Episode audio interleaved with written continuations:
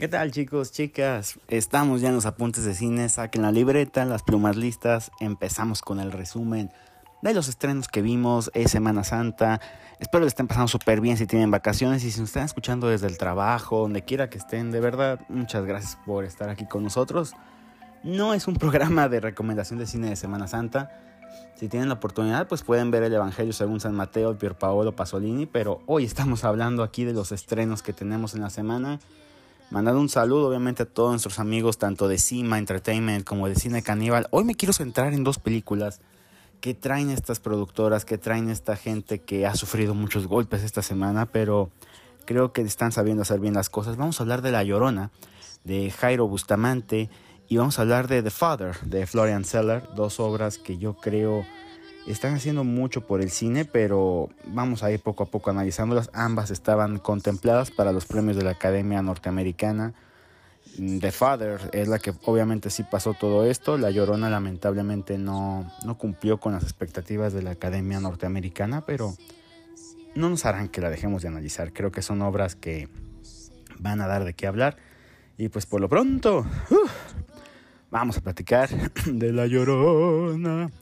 En teoría uno pensaría que habla sobre esta leyenda muy popular en Latinoamérica sobre una mujer que mata a sus hijos en un río, que los ahoga y por ello es súper popular su figura, pero aquí les quiero hablar por ejemplo de un evento militar que existió, la, no sé si saben o han escuchado de la masacre de las dos R's, de la cual Jairo Bustamante, el director de este filme que ha recorrido prácticamente todo el mundo desde 2019, me tocó verla, a saber de ella precisamente en Venecia, pero fue en 2019, si más no creo, no recuerdo bien, o el año pasado, sí, 2020, pero la masacre de las dos R's eh, fue un terrible hecho sucedido en Guatemala, en donde militares y los caibiles, las fuerzas de élite de las Fuerzas Armadas de Guatemala, durante el gobierno del presidente general Efraín Ríos Montt, terminan matando una masacre mucha gente, una guerra civil en Guatemala el filme nos ubica en un hecho obviamente totalmente pues fantasioso, porque son personajes no, no existieron pero están adaptados a ello. Nos ubica 30 años después de este hecho. Aquí vamos a recuperar la vida de el general Enrique Monteverde.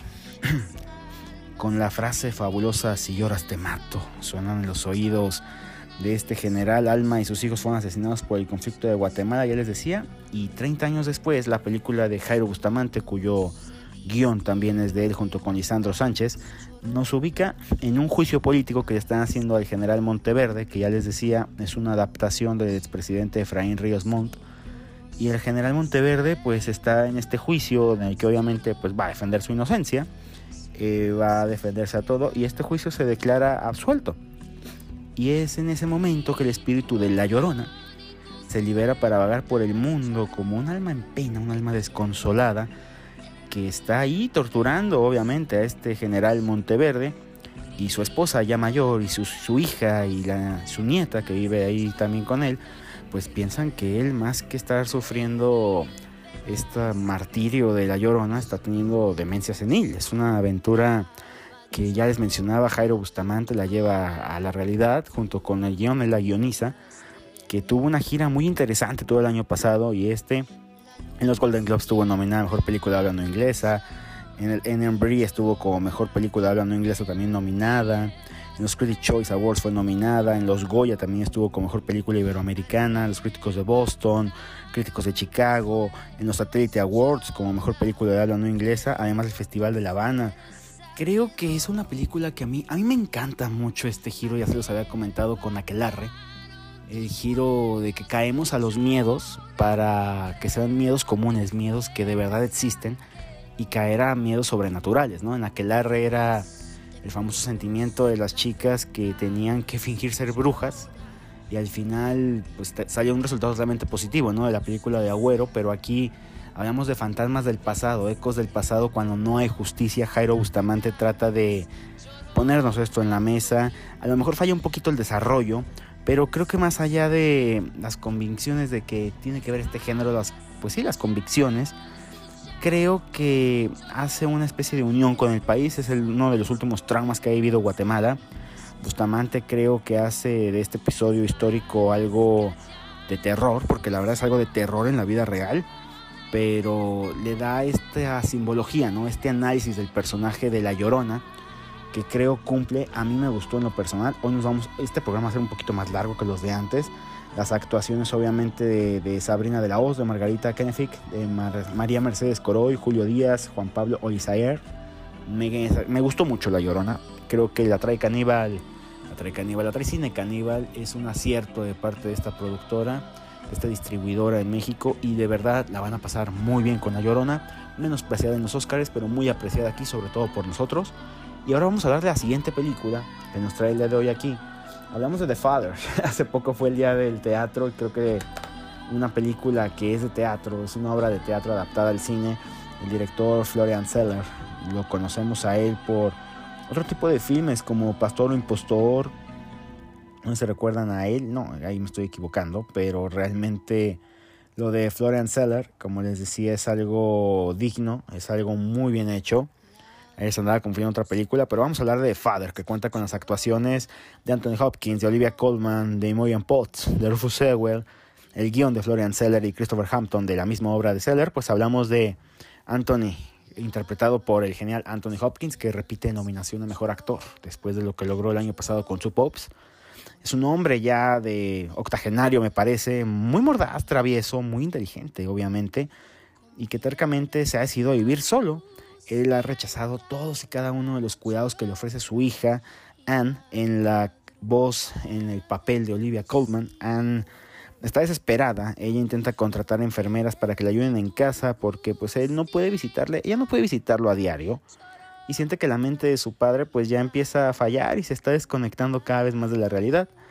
Anne está sufriendo poco a poco en silencio la pérdida de su padre, pero su padre también sufre poco a poco tras hechos muy lamentables que ha vivido él, sufre al verse pues que su mente se está apagando y sobre todo sentirse una incomodidad para la gente que vive en su casa.